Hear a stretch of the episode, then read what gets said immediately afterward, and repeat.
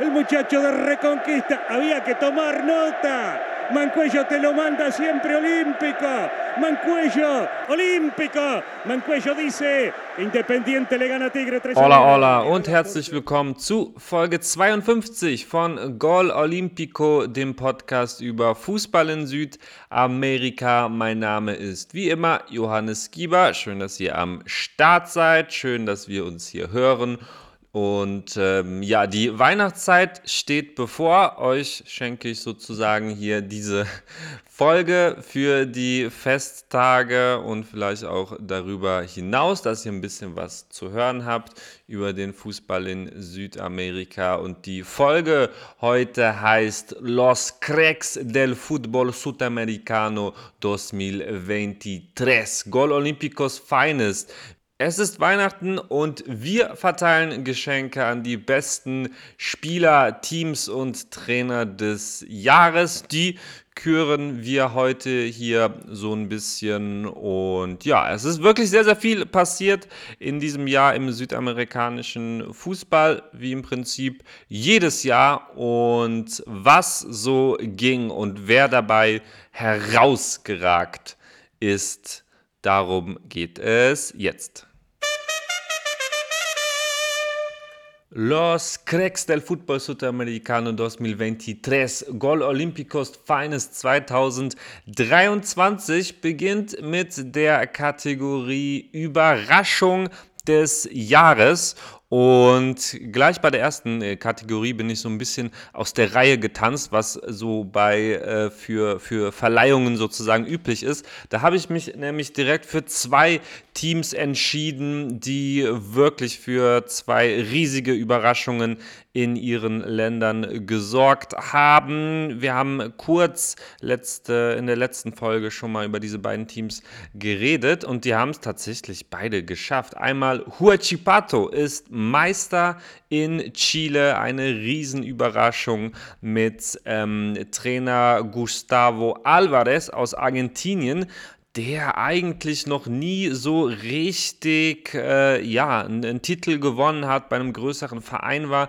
ist allerdings schon in Anführungsstrichen 51, äh, war eine Zeit lang in Peru bei Atletico Grau und Sport Boys, davor in Argentinien bei Patronato, Aldo Civi und Temperley. Ähm, und da zumindest in Peru nicht unerfolgreich, aber eben nicht mit, mit einem Titel oder so. Und jetzt hat er da aus Huachipato eine Meistermannschaft geformt, hat das Traineramt erst zu Saisonbeginn übernommen und ja, am letzten Spieltag da vom Pazza von Cobresal und im vorletzten Spieltag beim Pazza von Colo Colo haben sie da profitiert. Mann der Saison bei Huachipato war der Paraguayer Chris Martinez, der links außen, der elfmal getroffen hat und dazu sieben Vorlagen gegeben hat. Und auch hat äh, Huachipato mitten in der Saison einen Abgang verkraften müssen von Javier Altamirano der ähm, ja einer der besten Spieler von Huachipato ist, äh, ganz feiner Linksfuß im zentralen Mittelfeld. Der spielt bei, jetzt bei Estudiantes. Der war mal Thema in Folge, ich glaube, es war sogar Folge 2 oder Folge 1 sogar von Gol Olímpico, dieser Javier Altamirano Jetzt hat er also quasi den ähm, Sprung geschafft, zumindest äh, aus Chile raus, nicht nach Europa, aber zu einem äh, sehr, sehr guten Verein nach Argentinien. Spielt er auch nächste Saison Copa Libertadores. Ähm, in jedem Fall hat Huachipato auch diesen äh, Wechsel verkraften können und hat trotzdem eben am Ende die Meisterschaft gewinnen können. Das ist die insgesamt dritte Meisterschaft für Huachipato. Das ähm, letzte Mal wurde man 2012, ähm, da war die Meisterschaft in Chile allerdings noch geteilt. Ähm, da wurde man Meister und in den letzten Jahren waren eben nur seit 2015 nur die Top-Teams dran. Dreimal Colo Colo, äh, die ja auch zuletzt im letzten Jahr gewonnen haben. Sechsmal Universidad Católica und einmal Universidad de Chile. Ähm, also die, die, ja, im Prinzip die Top-Kandidaten aus Chile die haben die Meisterschaft in den letzten Jahren ähm, nur unter sich ausgemacht, beziehungsweise nur diese Teams haben gewonnen und jetzt eben mit Huachipato ein Verein, ähm, der für eine Riesenüberraschung in Chile gesorgt hat. Ganz ähnlich war das ähm, in Uruguay auch der Fall. Liverpool Montevideo ist Meister. Heißt, sie haben nicht nur die Apertura gewinnen können, sondern haben auch eben in diesem Meisterschaftsfinale gegen, ähm, äh, die Klausura haben sie ja gewonnen, gegen Apertura-Gewinner Peñarol haben sie sich äh, auch durchgesetzt und sind Meister in Uruguay ähm, geworden. Da ist ja in der Regel natürlich Nacional und Peñarol, das sind die beiden Teams, die die Meisterschaft unter sich ausmachen. Äh, der letzte Meister, der nicht Nacional oder Peñarol war, war Danubio in der Saison 13-14. Ähm, aber auch äh, davor in den letzten ja, 20 Jahren hat es nur Nacional und Peñarol äh, geschafft, oder ja, eigentlich in den, in den äh, letzten äh, 30 Jahren nur Nacional und Peñarol, dreimal Danubio und einmal Defensor Sporting und jetzt eben Liverpool Montevideo. Das ist eine absolute Sensation, auch wenn der Club ja in den letzten Jahren schon immer wieder erfolgreich war und ähm, hier und da zumindest die kleinen Titel in Uruguay hat gewinnen können. Ähm, ja, hat es diesmal tatsächlich zum ganz großen Wurf gereicht. Sie hatten ja, das ist ja in, in, äh, in Uruguay ja auch ganz fantastisch, da spielen ja quasi der Apertura-Gewinner, der Clausura-Gewinner und äh, quasi der Gewinner der, ähm, der, der, der, Jahrestabelle, also der, die Mannschaft, die im Jahr am meisten Punkte eingesammelt hat, unabhängig davon eben, ob das äh, mit einem Meistertitel verbunden war. Diese drei Teams im Zweifel äh, ja, spielen dann gegeneinander. Und da eben äh, Liverpool sowohl die Klausura äh, gewonnen hat, als auch äh, eben in der Jahrestabelle völlig überraschend äh, gewonnen hat, hatte man zwei, äh, zwei Chancen quasi äh, Peñarol äh, zu besiegen. Das hat im ersten Anlauf nicht geklappt. Da hat man in der 120. Äh, Minute, also kurz vorm Elfmeterschießen, das 0 zu 1 kassiert. Und ja, musste dann quasi auch ähm, die, die anderen äh, Finalspiele be bestreiten. Abel Hernandez, äh, den kennen vielleicht einige noch, der spielt ja bei Peñarol mittlerweile und der hat ja in der letzten Sekunde sozusagen das Tor gemacht, sonst wäre Liverpool schon vorher Meister äh, geworden. Und so hatten sie dann äh, in Hin- und Rückspiel nochmal die Chance und da haben sie 2-0 gewonnen und 1-0 gewonnen, also ganz äh, verdient im Prinzip und das ist schon herausragend gut diese Saison von Liverpool Montevideo, die aber schon gleich einen großen Verlust hinnehmen müssen. Jorge Bava, das ist der Trainer, das ist der Meistertrainer, der diese Mannschaft geformt hat und ähm, ja, ihn, ihn äh, zum Erfolg geführt hat. Der wird ab nächsten Jahr in Mexiko trainieren bei Club Leon ist auch so ein altes Leid, dass ähm, ja, viele Vereine in Uruguay immer wieder durchmachen müssen, dass da die mexikanischen Clubs äh, ganz genau hinschauen und eben auch auf die Trainerposition. Mal sehen, ob das dann im nächsten Jahr also so weitergeht. Emiliano Alfaro wird das Traineramt dann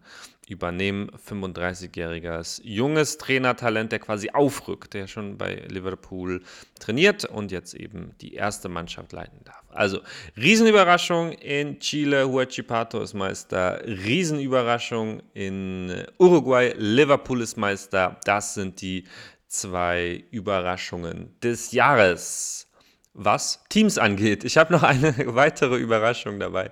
Und ähm, zwar ist das, wenn, wenn wir über die Überraschung des Jahres auf äh, ähm, als Individualleistung quasi schauen, also wer ist der Spieler, äh, der die Überraschung des Jahres ist, dann habe ich mir tatsächlich einen ganz verrückten Vogel ausgesucht und zwar Daverson, der 32-jährige Stürmer, früher ja bei Köln ähm, und der für Palmeiras vor zwei Jahren die Copa Libertadores entschieden hat mit seinem Finaltreffer. Der spielt inzwischen bei Cuiabá und ist dort auch Kapitän und natürlich ein sehr, ähm, ja, sehr eigene Persönlichkeit, äh, also auch auf, vor allem auf dem Feld da sehr extrovertiert unterwegs, mit vielen Späßen, aber auch vielen äh, merkwürdigen Aktionen unterwegs. Äh, ist immer so ein bisschen zwischen Genie und Wahnsinn. Wie auch immer, der hat in dieser Saison in der Liga tatsächlich zwölfmal getroffen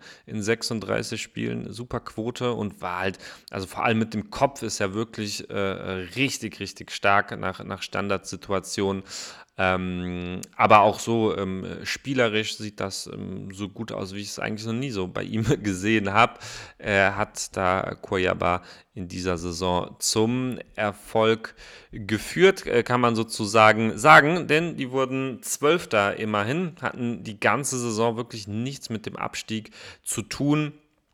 Und äh, ja, er ist natürlich so ein bisschen stellvertretend auch für die Überraschung, die Cuiabá in der Serie A in Brasilien geleistet hat. Aber er eben mit einer fantastischen Saison und ganz, ganz starken Leistungen, auch wenn da natürlich der ein oder andere Elfmeter bei seinen Toren dabei war, ist das schon äh, ja, eine Leistung, mit der ich so von Daverson in jedem Fall nicht gerechnet hat, hätte, habe damit die Überraschung des Jahres als Spieler Daverson von Cuiabá.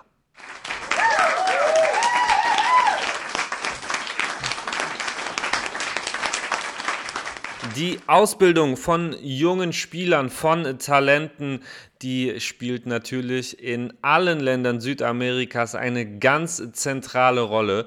Und deswegen küren wir hier auch die Talente-Schmiede des Jahres. Ich habe es mal auf ein Land äh, begrenzt und da bin ich äh, in diesem Jahr ganz äh, ja, erfreut über äh, Kolumbien äh, tatsächlich, die jetzt hier äh, wieder den ein oder anderen extrem spannenden Spieler am Start haben, ähm, nachdem sie ja auch so in den letzten Jahren international nicht viel gerissen haben, auch die, der, der, das, das Spiel in der Liga, ähm, die Qualität so zugenommen hat, äh, abgenommen hat, habe ich in diesem Jahr doch das Gefühl, dass es wieder bergauf gegangen ist, auch wenn man international jetzt immer noch nicht so die großen Sprünge machen konnte.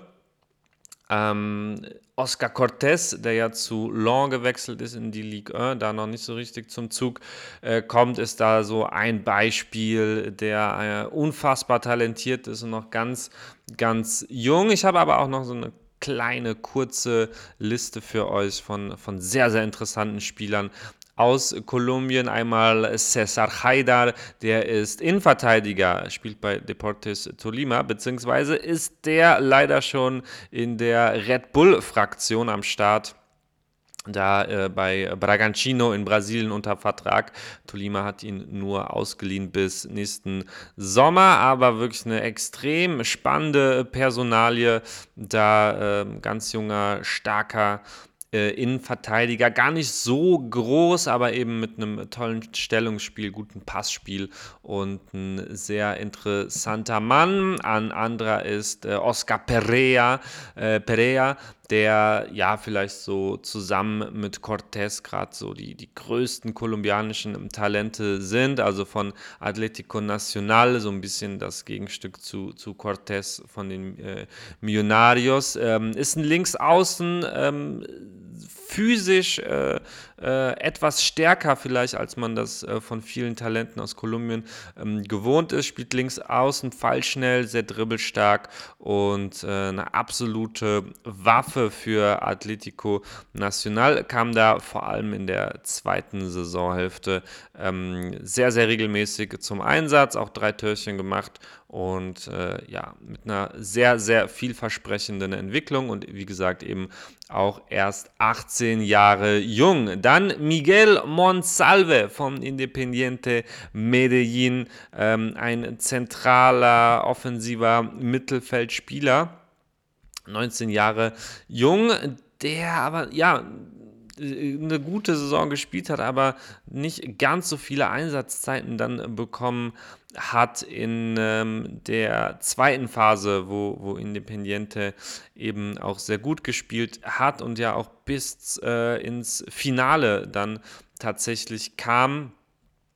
Ähm, ja, muss natürlich noch auf seine Spielzeiten kommen. Ich weiß leider nicht ganz genau, was, was der Grund für seine vielen ähm, Ausfallzeiten ist. War sicherlich auch die ein oder andere Verletzung äh, dabei, ist aber ein sehr kreativer Spieler mit einem ähm, sehr, sehr guten Fuß, sehr, sehr gutem Gefühl für Räume, sehr, sehr gutem äh, Pässe in die Spitze, hinter die Ketten, auf die Seite oder eben auf die, äh, in die Sturmspitze.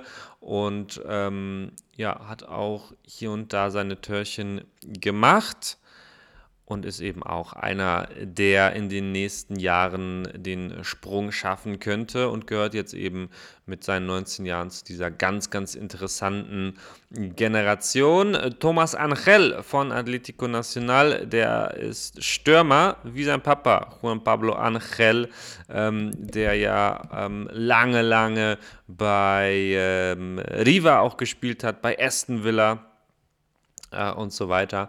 Dessen Sohn, der ist jetzt ähm, ja, bei Atletico Nacional immer öfter äh, kommt er da zum Einsatz, hat in dieser Saison äh, sieben Tore gemacht und ist auch so ein, äh, mit einem ganz interessanten ähm, Stürmerprofil eben. Es ist äh, relativ klein für, ein, für, ein, für, für, für einen Stürmer, so langsam, ähm, und ist ja so ein bisschen Typ äh, Rafa Santos Boré. So, das ist, das ist so sein, sein Spiel, sehr arbeitsam aber immer wieder auch mit dem ein oder anderen Treffer. Und einen habe ich auch noch äh, von vielen, vielen Talenten in äh, Kolumbien. Das wird jetzt den Rahmen springen, da äh, noch mehr aufzuzählen. Luis Diaz, der ist Stürmer bei Envigado. Envigado, die keine, keine gute Saison gespielt haben, die äh, in der äh, Klausura, also quasi in der zweiten Saisonphase sogar letzter wurden. Asche auf mein Haupt. Ich bin gerade auch nicht sicher, ob die nicht sogar vielleicht abgestiegen sind. Ich glaube es nicht. Äh, da zählt ja auch noch der Punkteschnitt. Ähm, aber Envigado natürlich auch ein Verein, der viele, viele Talente ausbildet und seinen Talenten viel, viel Spielzeit gibt. Und einen davon, einer davon ist Luis Diaz, auch eben 19 Jahre jung und so ein bisschen der Nachfolger von John Duran, der ja auch mittlerweile in der Premier League spielt. Ähm, auch sehr, sehr äh, äh kraftvoll, sehr, ja, austrainiert. Er kann wahrscheinlich sich noch mehr austrainieren, äh, wenn das denn das richtige Wort ist. Ähm, aber eben mit viel, viel Wucht und ähm, kann sowohl in der Zentrale spielen als auch über Außen kommen, ähm, mit einem klasse Abschluss. Hier und da ist noch so ein bisschen so die, die äh, Ballsicherheit. Äh, da verspringt auch hier und da nochmal ein Ball bei ihm. Das hat man auch immer wieder gesehen. Aber trotzdem ein Talent, ähm, das in Zukunft wirklich was reißen könnte. Und das sind eben jetzt eine Reihe von Namen, die man äh, von meinem Gefühl ähm, in den letzten vier, fünf Jahren eher weniger äh, hatte bei äh, Kolumbien und deswegen ist es jetzt äh, wunderbar, dass eben nach äh, Luis Diaz von, von Liverpool ähm, eben jetzt mit ein bisschen Abstand, aber eben doch jetzt so mehr Talente wieder nachkommen. Die Talente-Schmiede des Jahres, Kolumbien.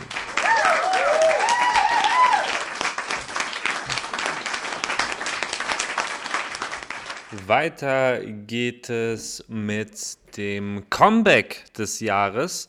Und da habe ich mich entschieden, in der Mannschaftskategorie für Rosario Central, den Meister der Copa de la Liga in Argentinien, die, das hat die AFA, der argentinische Fußballverband, jetzt letzte Woche entschieden, vor ein paar Tagen, dass eben diese Copa della Liga von der Wertigkeit jetzt genauso äh, gesehen wird wie eine argentinische Meisterschaft. Und das ist schon äh, auf jeden Fall eine Ansage und auch wahrscheinlich ein Versuch, um diesen ja relativ jungen Wettbewerb da äh, zu stärken.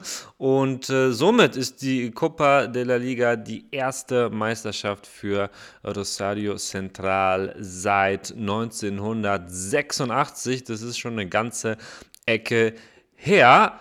Ist aber gar nicht äh, der Grund für Comeback, eher, dass man äh, eben im letzten Jahr mit äh, Carlos Tevez als Trainer ähm, da ja, sehr weit unten in der Tabelle rumgedümpelt ist und dann so ein bisschen, äh, ja, jetzt in diesem Jahr mit äh, Miguel Angel Russo, dem ganz erfahrenen Coach, der zuletzt bei Boca war, da auch den einen oder anderen Titel eingesammelt hat, aber trotzdem relativ uninspirierten Fußball gespielt hat also hat sehr uninspiriert, uninspirierenden Fußball spielen lassen, so rum.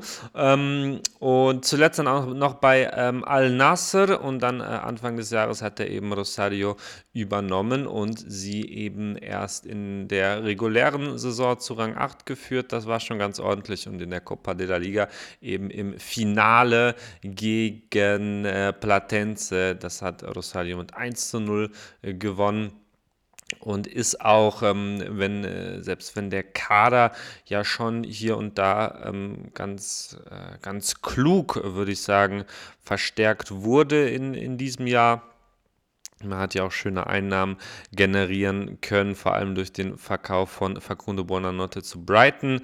Da hat man ordentlich ähm, kassiert, hat aber eben dann auch einen ähm, Transfer getätigt, der sicherlich auf dem ganzen Kontinent äh, betrachtet vielleicht einer der besten Transfers überhaupt war in Südamerika. Und zwar ist das die Laie von Jaminton Campas, dem Kolumbianer. Den hat Rosario von Gremio ausgeliehen und sie wollen ihn jetzt auch fest verpflichten. Ähm, da geht die Tendenz auf jeden Fall klar hin und der hat äh, vor allem in der, in der Copa de la Liga äh, Phase da noch mehr als in der regulären Saison wirklich eine unglaublich äh, tolle Phase ähm, gehabt in der Offensive, da äh, wirklich brilliert mit einer fantastischen ähm, Übersicht, einem fantastischen linken Fuß, ähm, tollen Dribbling, Dribbling-Fähigkeiten, tollen Pässen, tollen Ideen, eine sehr, sehr hohe Kreativität einfach und ähm, da am Ende wirklich der entscheidende Mann auch gewesen für äh, Rosario und da auch so das, äh, das Gesicht der Mannschaft ähm, in, in jedem Fall. Und ähm, hat dann jetzt in der Copa de la Liga sechs Tore und drei Vorlagen gegeben in 17 Spielen. Das ist auf jeden Fall ganz ordentlich. Und insgesamt eben Rosario war so nicht äh, zu erwarten, dass die wirklich so gut performen. Ähm, falls ihr euch äh, erinnert, die treuen Zuhörerinnen und Zuhörern, Zuhörer von äh, Gol Olimpico, wir hatten am Anfang äh, der Saison, am Anfang des Jahres eine Voraus, eine, eine Vorschau auf die argentinische Liga gemacht mit Daniel und Jascha. Und da war ich überhaupt nicht begeistert von Rosario, habe das ganz kritisch gesehen. Daniel hat da schon so ein bisschen, ja, gesagt, dass, äh, dass er das gar nicht so schlecht sieht, weder den Kader, auch Russo als Trainer ähm, hat er da äh, auf jeden Fall nicht schlecht eingeschätzt. Dass es dann tatsächlich zur äh, ja, Meisterschaft, muss man, man, ja jetzt sagen, äh, gereicht hat, ähm, war natürlich trotzdem so nicht zu erwarten und somit eben mit der äh, schlechten letzten Saison äh, und der fantastischen Saison in diesem Jahr ist äh, Rosario Central das Comeback des Jahres gelungen, was die Mannschaften angeht. Was die Spieler angeht, da gibt es natürlich nur einen einzigen Mann, der hier beim Comeback des Jahres in Frage kommt und das ist selbstverständlich John Kennedy Batista de Sousa, der Stürmer von Fluminense. Ähm, habe jetzt auch die Tage noch einen Text bei Elf Freunde über den jungen Mann ähm, veröffentlicht, den ich tatsächlich äh, aktuell als meinen Lieblingsspieler bezeichnen würde. Äh, hat selten oder lange nicht mehr so einen Spieler gehabt, der mich so fasziniert hat, der so ähm, ja, geil kicken kann und dazu noch irgendwie einen ganz besonderen Charakter hat. Ähm, muss man natürlich auch kritisch sehen, aber äh, auf jeden Fall jemand, der, ähm, der pol polarisiert und ähm, am Ende des Tages aber einfach ein fantastischer Fußballer ist. John Kennedy wurde Anfang des Jahres von Fluminense zu Ferrorarivia ausgeliehen. Ferrorarivia oh, in die vierte Liga nach Brasilien ähm, beziehungsweise er hat da nicht in der vierten Liga gespielt, sondern eben in der Staatsmeisterschaft von Sao Paulo und da äh, eben ähm, ja, gut performt. Und so ist er dann innerhalb von acht, neun Monaten von diesem Viertliga-Club bis zur Club-WM, muss man ja sagen, äh, gekommen. Hat in der Libertadores ja nach seiner Einwechslung das entscheidende Tor im Finale für Fluminenses ersten Libertadores-Sieg erzielt. Und dann eben jetzt auch bei der Club-WM im Halbfinale zumindest ein Tor gemacht.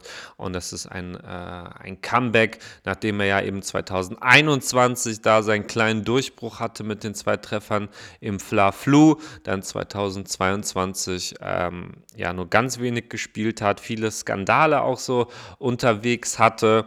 Äh, dann eben der große Rückschritt in die vierte Liga und jetzt eben ist er ähm, ja, so weit oben wie er noch nie war in jedem Fall und wurde jetzt auch für Brasiliens U23 für den Olympia Olympiakader äh, nominiert äh, für die Seleção und ähm, ja, wird, wird unfassbar interessant sein, wie sein Weg jetzt noch weitergeht ist ja trotzdem dennoch ähm, im Prinzip nicht der Stammstürmer, ja. Also da gibt es ja noch einen Stürmer bei Fluminense, der noch vor John Kennedy äh, steht und äh, deswegen geht da, gehen da auch noch, ist da natürlich auch noch Luft nach oben für ihn, aber so wie, wie er beständig eben äh, spielt und trifft und ähm, ja, sehr viel Spielfreude hat, sehr ähm, ja, aufopferungsvoll spielt, viel am Spiel teilhaben will, viel versucht, ihm eben auch viel gelingt. Ähm, es ist ein fantastischer Fußballspieler, den Fluminense da hat, den Brasilien da hat und der auch so ein bisschen Hoffnung macht äh, für viele Brasilianer, dass man da auch so eine ja, echtere Neun hat, als das jetzt vielleicht bei Endriki der Fall ist. Da ähm, ja, bin ich ganz, ganz gespannt, wer da in Zukunft ganz vorne bei Brasilien stürmen wird. In jedem Fall war das das Jahr von John Kennedy Batista de Sousa. Er hatte das Comeback des Jahres.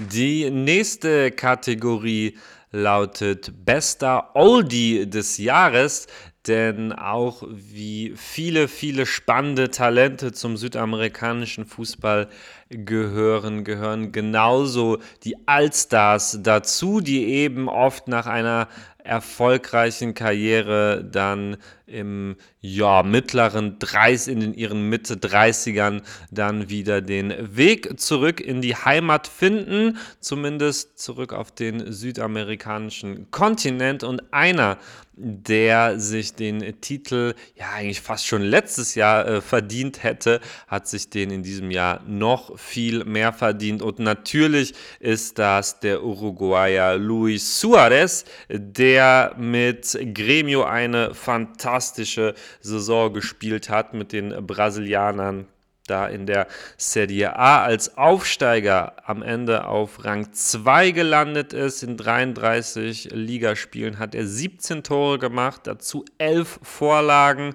eine ja, fast perfekte Quote für ihn, das alles mit 36 und wie gesagt mit einem Aufsteiger und wurde dann auch äh, zuletzt zum Spieler des Jahres in Brasilien gewählt. Und das wird man natürlich auch nicht einfach so im Vorbeigehen, hat sich eigentlich wie eh und je einfach so unglaublich torgefährlich gezeigt und unglaublich abschlussstark aus sämtlichen Positionen, mit sämtlichen äh, Körperteilen war er erfolgreich und äh, war natürlich ganz vorne drin der Mann bei Gremio, der dem Club aus Porto Alegre dazu einer fantastischen Saison verholfen hat.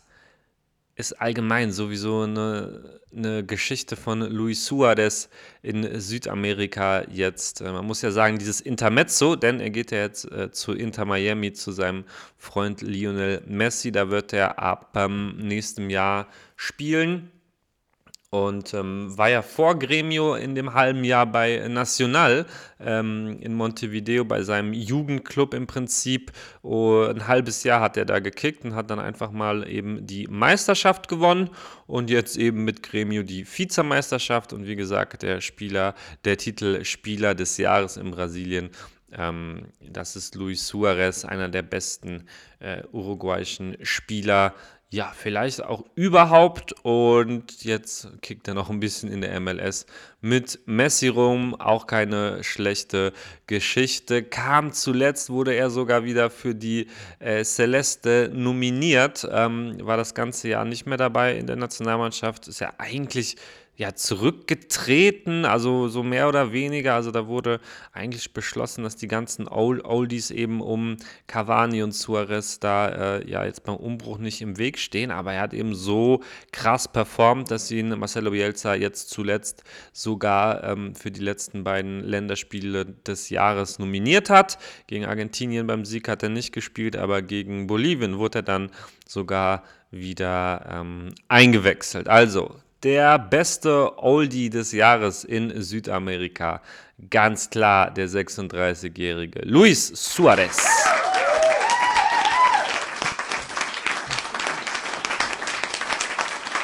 Und wenn wir uns jetzt eben den ähm, etwas alternden Spielern gewidmet haben, äh, schauen wir jetzt mal auf die Newcomer des Jahres.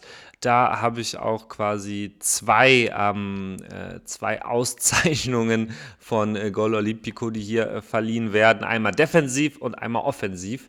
Der defensive Newcomer des Jahres ist für mich Lucas Beraldo, der Innenverteidiger vom FC Sao Paulo, der ja, also seiner ersten Saison als ähm, Stammspieler direkt ähm, einer der besten Verteidiger in Brasilien in diesem Jahr, war mit einer enormen Passsicherheit, da Top-Werte vorweist, äh, mit einer sehr guten Übersicht, einem tollen Spielaufbau und äh, eben auch einer sehr effektiven Zweikampfführung und das alles äh, in diesen jungen Jahren.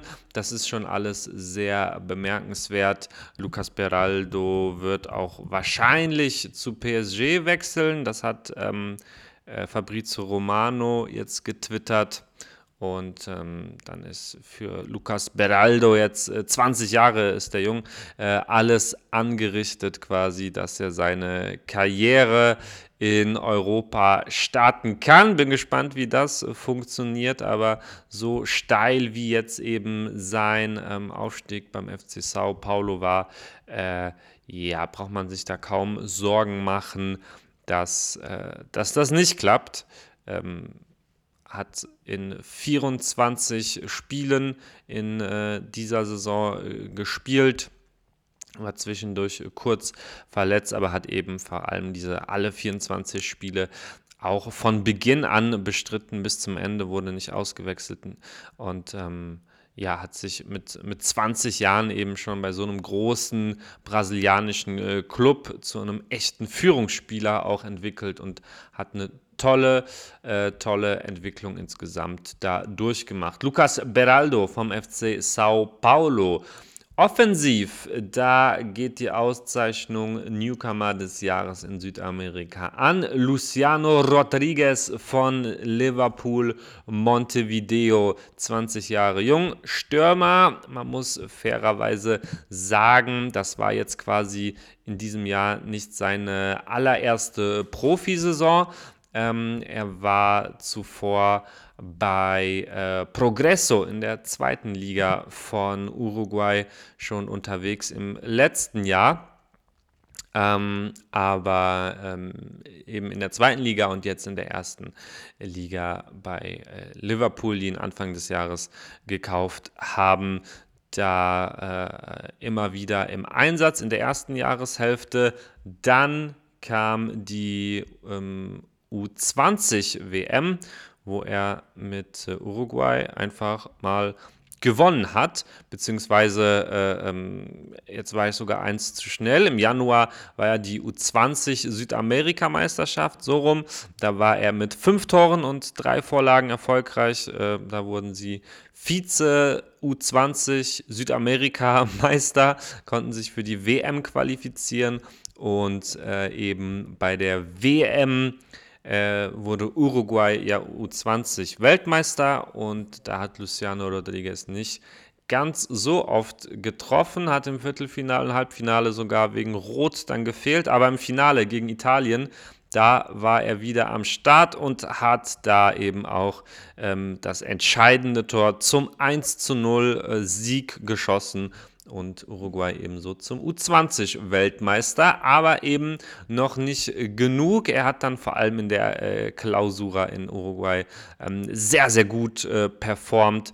Insgesamt sechs Tore, drei Vorlagen in der regulären ähm, Spielphase der Klausura und eben großen Anteil daran gehabt, dass Liverpool sich da die Klausura sichern, sichern konnte und dann eben auch bei allen Finalspielen am Start ähm, gegen äh, Peñarol ähm, und hat dann eben im Finalrückspiel auch eine Torvorlage gegeben. Das alles mit 20 äh, Jahren, also er ist äh, Außenstürmer ähm, in der Regel und ähm, kann aber auch in der, in der Mitte spielen, aber hat jetzt bei, bei Liverpool in der Rückrunde vor allem außen gespielt ähm, und eben sich zu einem der offensivstärksten Spieler der Liga entwickelt und diese zwei äh, äh Meisterschaften, also die U20 WM mit Uruguay und die Meisterschaft in Uruguay mit Liverpool und auch die Vize U20 Südamerika-Meisterschaft, das war auf jeden Fall das Jahr von Luciano Rodriguez, der vorher noch nicht so in Erscheinung getreten ist. Und deswegen ist er mein Newcomer des Jahres in Südamerika in der Kategorie Offensiv.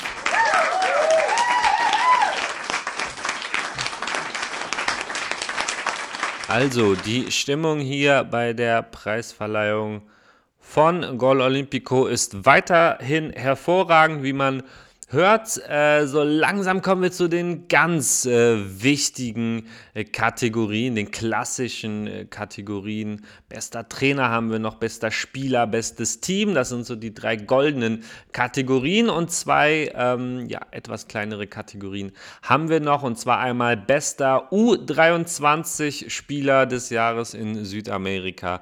Und das ist für Gol Olimpico André von Fluminense natürlich ähm, der ja, Spieler, der großen Anteil hatte am Copa Libertadores Erfolg von Fluminense, der das ganze Jahr gespielt hat, der sich ähm, unfassbar äh, äh, ja, präsentiert hat mit einer unglaublichen Ruhe am Ball, einer äh, ganz tollen Arbeit gegen den Ball in sämtlichen äh, ähm, ja, Bereichen einfach mit, mit herausragenden Leistungen auch immer wieder offensiv mit am Gestalten und defensiv am Zerstören. Ähm, wirklich ein herausragender Spieler, der zu Recht bei den ganz, ganz großen Clubs in Europa auf dem äh, Zettel steht und eben, ja, also ich, ich, könnte noch weitere viele Bereiche aufzählen, in denen er wirklich herausragend ist. Auch sein, sein Passspiel natürlich mit einer enorm äh, hohen Passquote, mit enorm vielen Pässen an sich und ähm, ja, als äh, Leader bei, äh, in einem relativ alten Team bei Fluminense äh, war das natürlich auch für André ein, ein richtig starkes Jahr und von allen U23-Spielern in äh, Südamerika, im südamerikanischen Vereinsfußball, war André von Fluminense für mich der beste Spieler.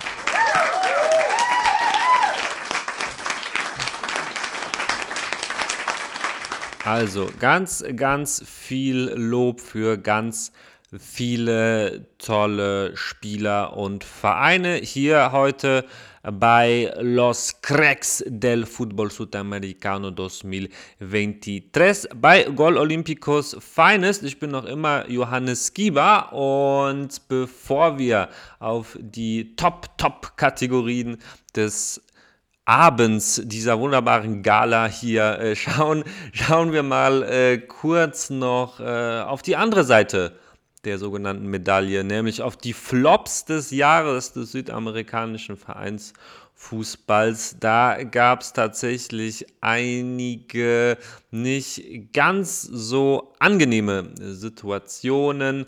Flops des Jahres. Äh, zu, zum einen National aus Montevideo, die Uruguayer, die in diesem Jahr nichts auf die Kette bekommen haben, haben in der Apertura äh, mit fünf Punkten Rückstand äh, auf Rang 2.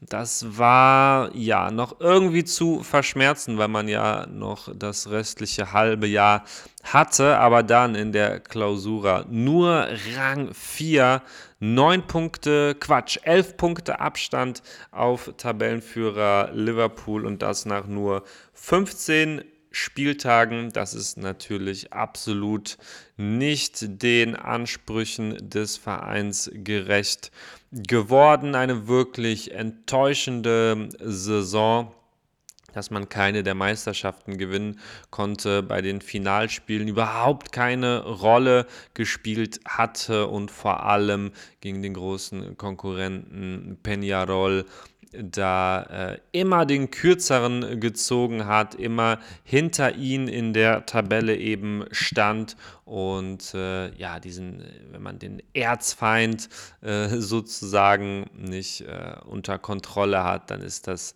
in Montevideo natürlich auch ähm, eine Sache, die die ganze Saison so ein bisschen ähm, ja, verschlechtert, verschlimmert. Ähm, Einziger Wermutstropfen war dann so ein bisschen die äh, Qualifikation fürs Achtelfinale in der Copa Libertadores, aber da hat man auch das Nachsehen dann gegen die Boca Juniors gehabt, im Elfmeterschießen allerdings erst. Ähm, aber ja, ansonsten war das wirklich eine Saison zum Vergessen für Nacional. Noch schlimmer war es beim großen FC. FC Santos, meinem Club aus Brasilien, der hier natürlich öfter in, äh, bei Gol Olímpico eben Thema ist, aber tatsächlich hat das der historische Club, der Club von Pelé, der Club von Neymar, hat es nicht geschafft und äh, steigt zum ersten Mal in der Vereinshistorie ab. Und das ist natürlich tragisch, aber irgendwo natürlich auch verdient, wenn man die letzten Jahre betrachtet, die Vereinspolitik, ähm, vor allem auf der, auf der Trainerbank, diese, äh, ja, was ist denn das Gegenteil von Kontinuität? Ne? Ähm, da fehlt mir jetzt ein Wort, aber dieser Wechsel auf der Trainerbank ständig ohne klares Konzept. Auch die Spielerverpflichtungen äh, rein qualitativ äh, immer ganz gut dabei auf jeden Fall. Ähm, allerdings von der Kaderzusammenstellung, von der Ausgewogenheit eben äh, ja nicht, nicht ausreichend, wobei man sagen muss, dass, dass dieser Kader natürlich trotzdem äh, für einen Klassenerhalt reichen muss. Das ist gar keine Frage. Ähm, zum Ende hat man sich eigentlich auch gesteigert gehabt. Da in ähm, äh, zwölf Partien nur zwei Niederlagen, zwischen, zwischendurch drei Siege in Folge. Dann gab es mal im Oktober ein 1 zu 7 gegen International, so ein bisschen ähm, aus dem Nichts, aber war dann wieder sieben Spiele ungeschlagen, äh, drei Siege, vier Unentschieden und dann hinten raus. Das hat dem FC Santos das Genick gebrochen. Drei Spiele, drei Niederlagen, 0 zu 3 gegen Fluminense, 0 zu 3 gegen Atletico Paranaense und 1 zu 2 gegen Fortaleza, während die Konkurrenz ja, die haben halt gepunktet, aber die haben jetzt auch nicht viel gepunktet, aber die haben eben so viel gepunktet, dass es noch gereicht hat, weil der FC Santos eben aus den letzten drei Spielen keinen Punkt holte, aus den letzten fünf Spielen zwei Punkte. Ähm, und das hat dann am Ende nicht gereicht und das ist tragisch, das ist äh, traurig. Das ist äh, verdient und damit ein Flop des Jahres. Dann ist natürlich äh, noch so ein bisschen die Frage, wie geht es jetzt weiter mit dem ähm, FC Santos, der ja wirklich gespickt ist mit äh, unfassbar tollen Fußballspielern, wie eben Jefferson Soteldo, der Nummer 10 äh, vom FC Santos. Der geht jetzt zu Gremio, äh, wird also weiter in Erstliga-Fußball spielen. Ganz interessant, ist auch nur ausgeliehen nach Porto Alegre, also ähm, ist natürlich vielleicht auch so ein bisschen gedacht, weil Santos es dann doch schafft, direkt aufzusteigen, dass man dann direkt Soteldo wieder am Start hat. Aber das ist noch viel Zukunftsmusik. Das ist noch ein langer, langer Weg bis dahin. Zwei äh, Topspieler des Clubs haben äh, zugesagt, dass sie in der zweiten Liga in der Serie B mitspielen werden und haben dann große ähm, Gehaltseinbußen ähm, ähm, zugestimmt. Das ist einmal äh, Thomas Rincon von ähm, der ehemalige Bundesligaspieler vom HSV, der Venezuelaner. 35 ist er mittlerweile und er wird weiter für den FC Santos spielen und dann der Kapitän João Paulo, der Torwart 28, einer der besten Keeper in, im brasilianischen Vereinsfußball der wird auch bleiben und das ist, äh, sind zwei, ähm, ja, zwei äh, äh Spieler, mit denen man tatsächlich ein Team bauen kann, um diese zwei Spieler herum, die es dann vielleicht schaffen, wirklich direkt in die Serie A wieder zurückzukommen, eben ganz äh, eben den Kapitän zu halten, einen super, super Torwart und dann so einen ganz erfahrenen, äh, zweikampfstarken Mittelfeldspieler, sehr, sehr erfahren eben. Ähm, das, das sind zumindest zwei Säulen, die Hoffnung machen, aber da liegt natürlich auch noch ganz, ganz viel äh, Arbeit vor den Verantli Verantwortlichen. Äh, Andrés Rueda, der äh, Präsident, ist nicht mehr Präsident des FC Santos. Ähm, es gab Neuwahlen und er ähm, führt den Verein eben jetzt nicht mehr. Ich denke, das ist äh, auch für den Verein ganz gut, da eben auch auf so einer wichtigen äh, Präsidentenposition sich neu zu formieren. Ähm, neuer Trainer wird Fabio Carilli, der war beim FC Santos vor zwei Jahren oder letztes Jahr. Habe schon Blackouts. Ähm, vor zwei Jahren, meine ich, ähm, war er auch schon Trainer beim, äh, beim FC Santos. Ich muss das jetzt mal gerade ganz kurz hier parallel nachschauen. Ich habe jetzt keine Lust, das äh, äh, Mikrofon zu stoppen. Genau, also es war vor zwei Jahren. Von September 2021 bis Februar 2022 war er im Amt, hat damals ähm, genau auch den, äh, den Club in der ersten Liga halten können mit tatsächlich sehr äh, unorthodoxem Fußball, sehr defensiven Fußball und wenig Förderung der Talente. Ich habe ihn damals sehr, sehr kritisch gesehen. Für den Klassenerhalt hat es aber eben äh, gereicht, aber man wollte natürlich mehr mit dem Kader, den man da äh, immer hatte und jetzt äh, ja, soll er eben den Neuaufbau leiten. Ich äh, will natürlich nicht alles schwarz malen, aber ist für mich eher so ein Trainer äh, mit einem konservativen Fußballansatz äh, äh, sozusagen. Also legt keinen Wert äh, auf Ballbesitz, Fußball und der FC Santos wird in der zweiten Liga sehr, sehr viel Ballbesitz haben. Ich bin äh, gespannt wie das ausgehen wird. Das Gute in Brasilien ist, man hat natürlich erst noch die Staatsmeisterschaften vor sich und dann äh, kann man ja schon mal so ein bisschen erkennen, wie das, äh, wie das Ganze aussehen wird und kann dann im Idealfall neue Hoffnung schöpfen. Das also die zwei Flops des Jahres äh, bei den Teams und dann habe ich noch drei Personalien, ähm, äh, alle aus Brasilien ähm, äh, also die quasi äh, mit brasilianischen Vereinen zu tun haben, die auch für mich die Flops des Jahres sind. Einmal Vitor Pereira, der Portugiese, der ehemalige Coach von 1860 München, der es mit Flamengo tatsächlich äh, ja ein Kunststück geschafft hat. Und zwar hat er in drei Monaten vier Wettbewerbe vergeigt. Einmal die Supercopa do Brasil,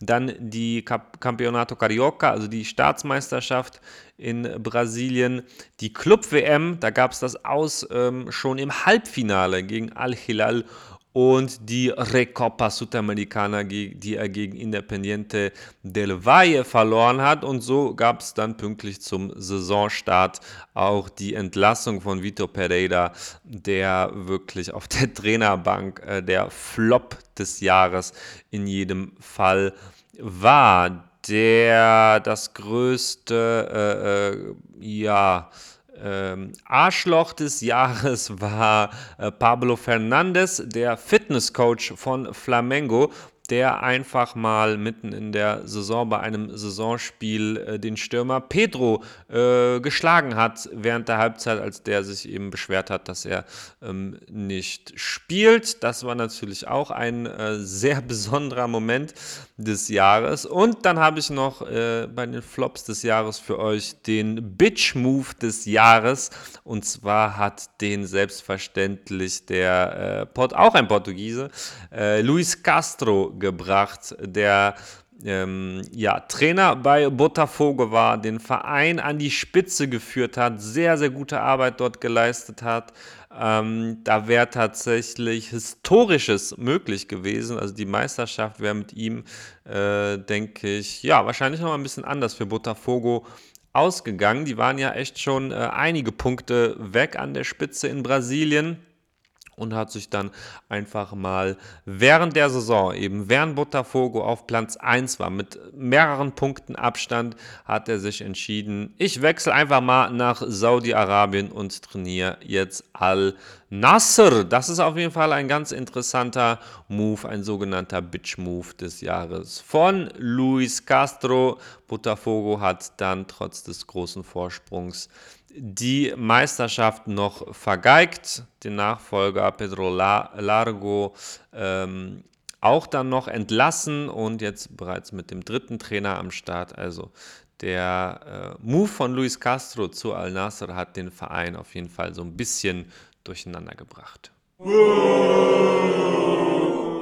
Ich musste ja für die meisten äh, Kategorien, die meisten Auszeichnungen doch recht lange überlegen, hin und her überlegen, wer war denn der beste XY.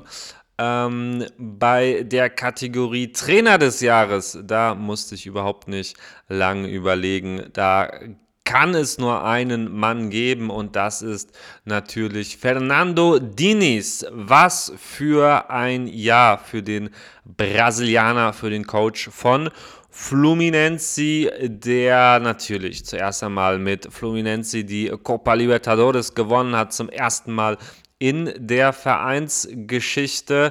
Ähm, dann natürlich auch mit seinem revolutionären äh, Fußball, mit seinen taktischen Ansätzen, indem er das äh, europäische Modell des Positionsspiels äh, ad absurdum führt, sage ich mal, ähm, mehr auf eben die Ballpositionierung schaut und, und äh, mehr auf Ballorientierung seiner Spieler setzt, mehr kreative Freiheiten setzt und so weiter und so fort.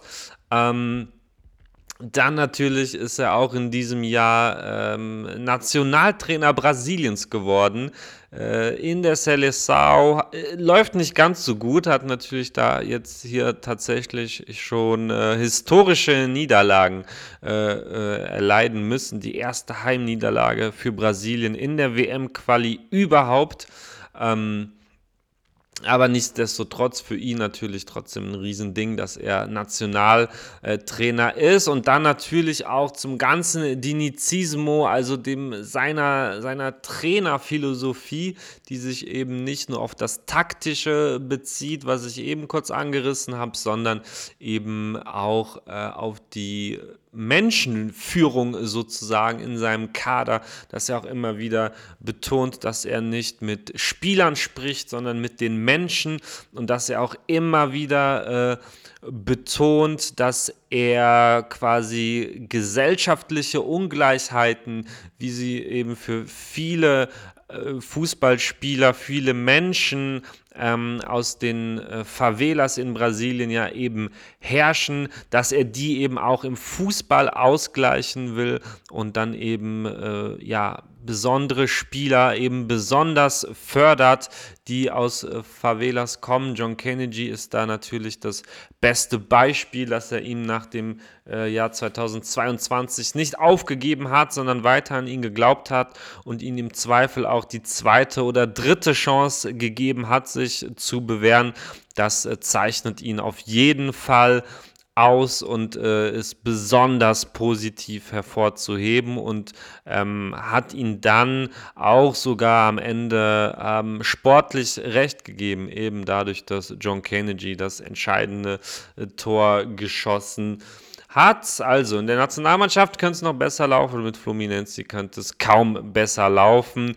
Ähm, in der Liga, ja, war das Abschneiden nicht, äh, nicht überragend. Da hatte man mit der Meisterschaft nichts zu tun, ähm, aber war natürlich auch der Copa Libertadores geschuldet.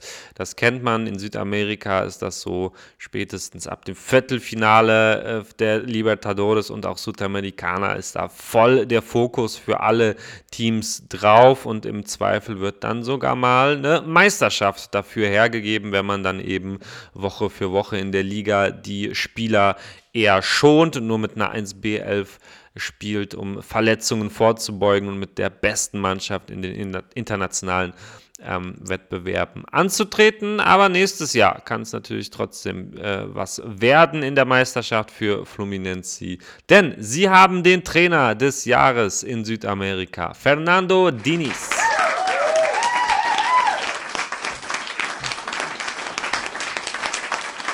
Ich will das natürlich auch ganz transparent hier dazu sagen, dass ich natürlich auch ein Fan von Fernando Diniz bin und ihn auch einfach cool finde.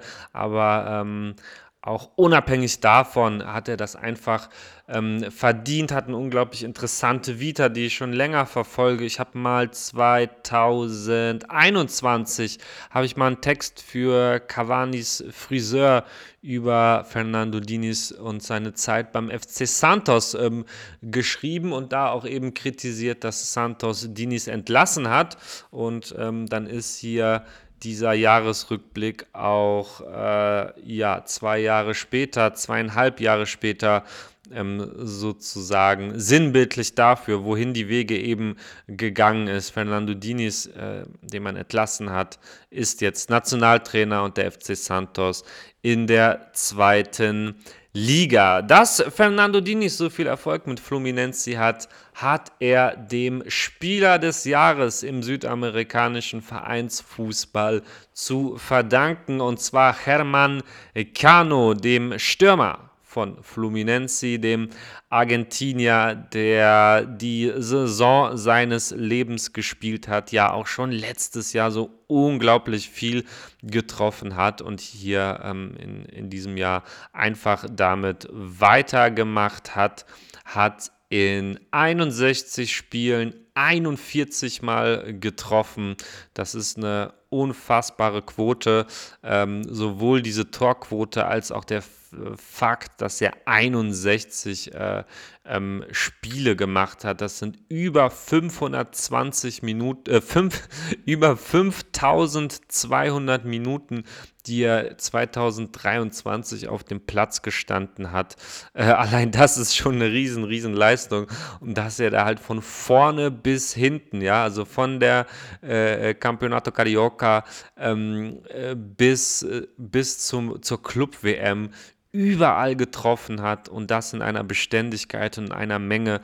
Ähm, ja, es ist wirklich unfassbar äh, und hat am Ende auch zum Libertadores-Titel geführt, hat in der Libertadores in zwölf Spielen 13 Mal getroffen, davon äh, dreimal gegen River Plate in der, ähm, in der Gruppenphase. Und äh, ab dem Viertelfinale hat er in jedem Spiel getroffen, in, im, äh, im Viertelfinal-Rückspiel, im Halbfinal-Hinspiel äh, sogar jeweils zweimal äh, und dann natürlich auch im Finale gegen Boca und ja, Herman Cano. So ein bisschen schade finde ich es dann doch, dass er nicht irgendwie vielleicht so im November äh, belohnt wurde von, äh, von Scaloni tatsächlich mit einer Nominierung für die Nationalmannschaft. Das, das hätte er sich einfach äh, so verdient. Ist natürlich auch schon 35 und dann perspektivisch natürlich ähm, nicht ganz so interessant für Scaloni. Das kann, kann man natürlich auch äh, verstehen, aber ich würde schon sagen, dass er das verdient gehabt ähm, hätte.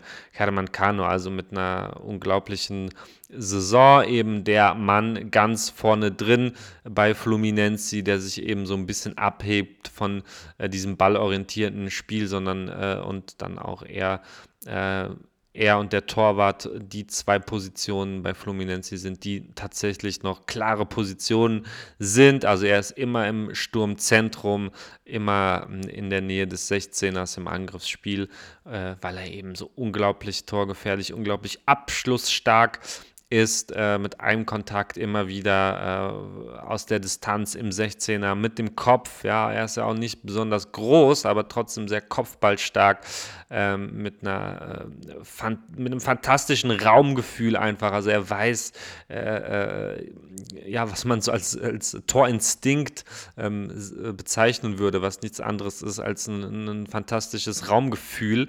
Ähm, das hat er äh, sehr, sehr ausgeprägt und äh, ja, in, in, im letzten Jahr schon sehr, sehr gut und in diesem Jahr eben die, die Spitze seiner Karriere ähm, erreicht. Ich bin gespannt, ob er das jetzt auch im nächsten Jahr, quasi dann im dritten Jahr in Folge, ähm, auf dem Niveau weiterhalten kann. Äh, aktuell kann ich mir nicht vorstellen, dass er da irgendwie nachlässt. Die Quoten sprechen nur für ihn, seine Leistung spricht für ihn. Und so ist Herman Cano völlig verdient der Spieler des Jahres 2023 in Südamerika.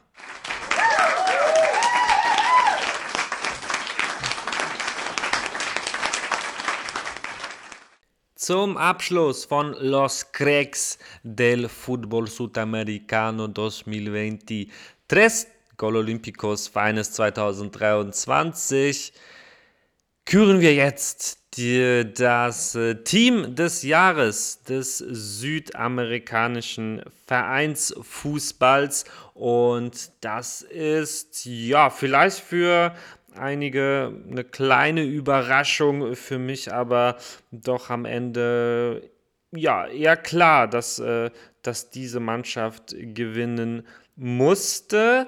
Nein, es ist nicht Fluminense. Die haben auch, by the way, schon für mein Empfinden heute äh, genug äh, Auszeichnungen hier auf der Bühne äh, entgegengenommen. Und so ist das Team des Jahres 2023 in Südamerika. LDU Quito, die wurden Copa Sudamericana Meister und eben auch in äh, Ecuador Meister und das ist für mich eine absolut herausragende ähm, Leistung. Natürlich in der Südamerikaner noch ein äh, bisschen mehr aber eben auch in Ecuador, da hat man natürlich mit Independiente del Valle und Emelec und Barcelona ähm, große Konkurrenten, wo es echt nicht ähm, nicht einfach ist, die Meisterschaft äh, zu gewinnen. Nicht so wie, ähm, ja, vergleichsweise ähm, zum Beispiel jetzt Uruguay, wo man eben nur Peñarol und Nacional hat. Sonst gewinnt da äh, natürlich keine andere Mannschaft die Meisterschaft, haben wir ja auch gesehen dieses Jahr. Ähm, aber nein, natürlich, die Meisterschaft zu gewinnen und auch die äh, Copa Sudamericana dazu ist von Liga de Quito äh, wirklich, wirklich herausragend.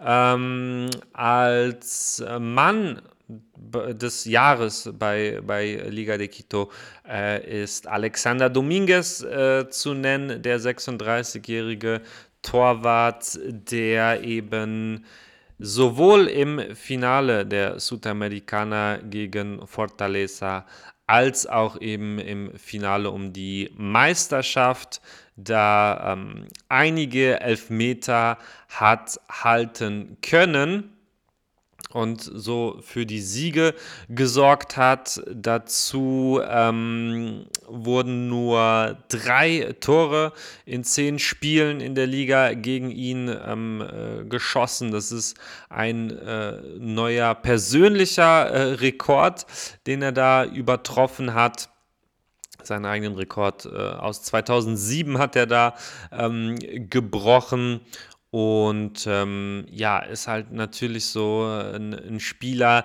der vorher sehr viel rumgekommen ist, bei äh, Monterrey etwa in, in Mexiko, Colón, Vélez, Cerro Largo in Uruguay und dann äh, zuletzt bei Deportes äh, Tolima hat sich dann ja für eine Rückkehr entschieden ähm, und hat mit dieser gesammelten Erfahrung natürlich der äh, ganzen Mannschaft geholfen, dass er da dann gleich äh, zweimal jubeln durfte in diesem Jahr. Das ist, äh, damit hat er wahrscheinlich auch ähm, selber nicht gerechnet. Zwei weitere Anker sozusagen von Liga de Quito sind einmal natürlich José Paulo Guerrero, der ähm, auch erst im Sommer kam von ähm, Racing, wo das nicht ganz so gut geklappt hat. Das war auch so ein bisschen so ein Glücksfall, dass er überhaupt zu Liga de Quito kam. Er hat jetzt äh, zuletzt gesagt, dass er eigentlich zu Alianza Lima zurück wollte. Da hat sich aber niemand äh, ja, um ihn gekümmert, sich niemand bei ihm gemeldet. Und so ging es dann eben doch nach ähm, Ecuador, wo er ähm, ja, äh, auf jeden Fall gerade auf dem äh, in den internationalen Spielen natürlich äh, Gold wert war für das Team eben auch, wie Dominguez mit, äh, mit seiner Erfahrung im äh, Halbfinale, auch mit zwei Kopfballtoren gegen Defensa, einen im Achtelfinale gegen Nubliense, ähm, hat also auch wichtige Tore erzielt in der Liga. Dann ähm, hinten raus, wo dann die äh, Südamerikaner quasi schon ähm, ausgespielt war, also als das Finale vorbei war, da standen ja doch noch einige Spiele auf dem Programm. dann hat äh, Liga de Quito natürlich wieder in Bestformation gespielt und da hat er dann ähm, äh, in vier Spielen fünf Tore äh, zum Ende noch geschossen und natürlich auch in der Finalrunde bei den beiden Spielen gegen äh, Independiente del Valle äh, hat er natürlich auch in der Startelf gestanden und äh, ja, seinem Team da als natürlich klarer und relativ klassischer Neuner auch zum Erfolg geholfen. Dann der andere Anker äh, sozusagen ist Trainer Luis Zubeldia, der Argentinier, äh, der die Mannschaft sehr klar eingestellt hat, ein klares äh, System vorgegeben hat und so jetzt ähm, ja, die Südamerikaner gewinnen konnte und eben auch die ähm, Meisterschaft. Das beides in einem Jahr, das ist schon eine sehr, sehr gute, äh, bemerkenswerte Leistung, die der Argentinier da äh, geleistet hat. Äh, auch wenn er nicht immer ganz, äh, ganz unumstritten war, auch charakterlich nicht immer ganz, äh, ähm, ja, da gab es auch viel, viel Kritik in Ecuador für äh, Zubeldia, aber hatte seinen Kritikern wohl Lügen gestraft. Die Spieler folgen ihm und ähm, ja, Liga de Quito konnte eben zwei Titel mit ihm gewinnen. Zwei äh, weitere ganz besondere Spieler, die sich viel abgewechselt haben äh, Im zentralen Mittelfeld sind ähm, Oscar Zambrano und Sebastian González. Das sind zwei ganz junge äh, Mittelfeldspieler. Oscar Zambrano ist 19, Sebastian González ist 20. Zambrano war dann oft die Wahl in, äh, in der Liga und weniger in der Sudamericana und auch in den Finalspielen. Ähm, dann kam er von der Bank. Sebastian González äh, gehört ganz klar zur ersten Elf, hat auch ein bisschen mehr äh, Profi-Erfahrung schon, aber das sind eben auch äh, zwei ganz große, große Talente. Also Zambrano eher so der defensivere Part, mehr der Zweikämpfer, äh, eher als, äh, ja, kann es selber nicht mehr hören, äh, sogenannte Holding Six und Sebastian González eher so als, ähm, als Achter oder als äh, Spielgestalter in der, äh, in der Offensive. Ähm, und das ist eben auch natürlich äh, äh, ein Trend, den es ja in Ecuador seit, seit einigen Jahren gibt, dass die so unfassbar viele tolle Talente produzieren. Ganz viel natürlich bei Independiente del Valle, aber auch die Konkurrenz äh, macht da ordentlich mit und äh, Oscar Zambrano und Sebastian González sind da zwei Spieler, die da exemplarisch eben für die gute Jugendarbeit auch bei Liga de Quito ähm, sprechen. Die zwei Youngster haben auch tatsächlich auch mal hier und da zusammen im Mittelfeld ähm, gespielt und dafür ganz, ganz viel Lob in der Heimat ähm, bekommen. Jawohl, das ähm, also Liga de Quito, das, äh, das Team des Jahres. Und wenn wir von Talenten in Ecuador äh, sprechen, dann müssen wir natürlich auch über Kendry Paez sprechen von Independiente del Valle, der zum FC Chelsea wechseln wird, auch mit einem unfassbaren Jahr ähm, in, in seinem jungen Alter. Das ist, äh, ja, eigentlich kaum, äh, kaum zu glauben, was der mit seinen 16 Jahren, also er ist ja im Mai erst 16 geworden, ähm, da dieses Jahr schon erlebt hat, hat gleich in seinem ersten Spiel in diesem Jahr, ähm, das habe ich auch gesehen, ähm, gegen, ich glaube, Musche Coruna war das, ähm, ein Tor erzielt und eben auch im letzten Spiel, im Finale, im Finalrückspiel gegen äh, Liga de Quito hat er ähm, äh, das 1 zu 0 erzielt.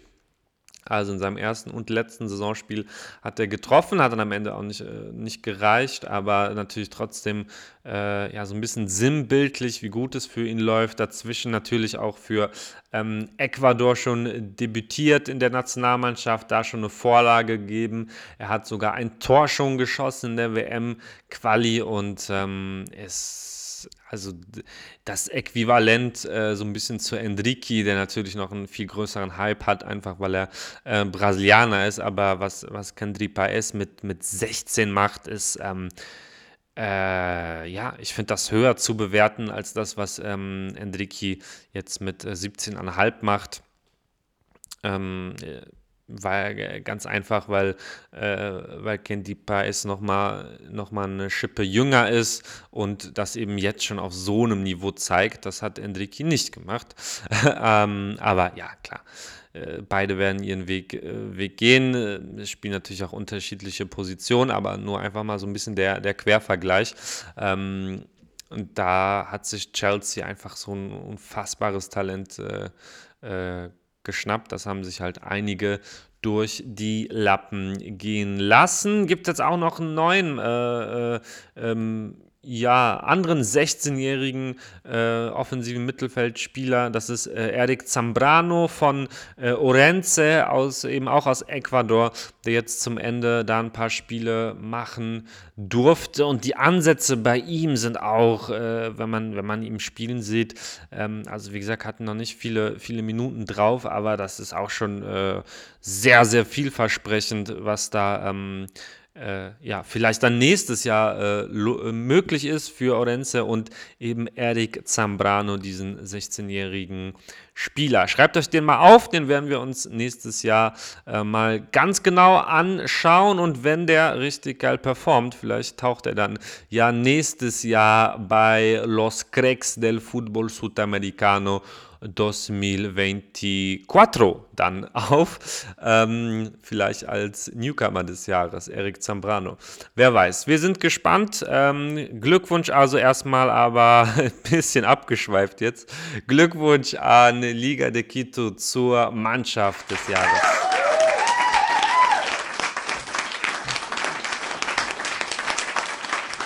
Liebe Grüße an dieser Stelle auch an Twitter-User Almirante Marco, der ja ähm, sehr leidenschaftlich für eine Sonderfolge zu Liga, für Liga de Quito äh, immer wieder Werbung gemacht hat. Hat jetzt leider nicht zu einer Sonderfolge gereicht, aber ähm, diese Auszeichnung hier von Gol Olimpico für Liga de Quito als Team des Jahres, ich denke, das ist doch auch eine ganz schöne Sache. Wird sich das ganze Team sicherlich von Liga de Quito darüber freuen. So, liebe Leute, ich bedanke mich recht herzlich bei euch für dieses tolle Jahr, äh, dass ihr so fleißig ähm, ja, zum einen hier diesen Podcast gehört habt äh, und unterstützt habt zum anderen aber eben auch, dass ihr so eine nice Community seid und euch einfach auch für Fußball in Südamerika begeistert dafür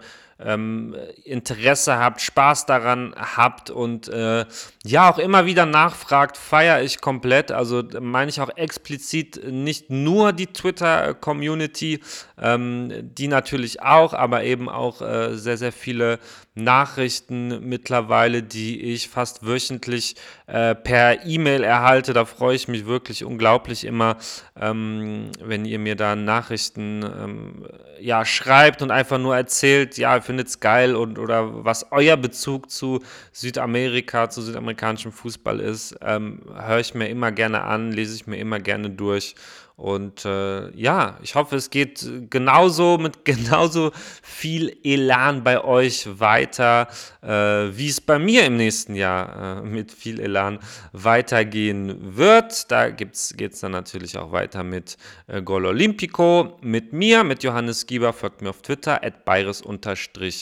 Jo, ich äh, bin weiterhin freiberuflich als Sportjournalist unterwegs. Also, falls ihr Aufträge habt oder Interesse an der Zusammenarbeit oder was auch immer, äh, schreibt mich gerne an. Ähm, ich bin mittlerweile auch für Vorträge über Fußball in Südamerika äh, buchbar. Falls ihr da äh, Interesse habt, schreibt mir auch ähm, gerne. Da habe ich äh, ja einen Vortrag am Start und äh, viele, viele nette, äh, lustige Anekdoten, coole Anekdoten von allen möglichen Themen.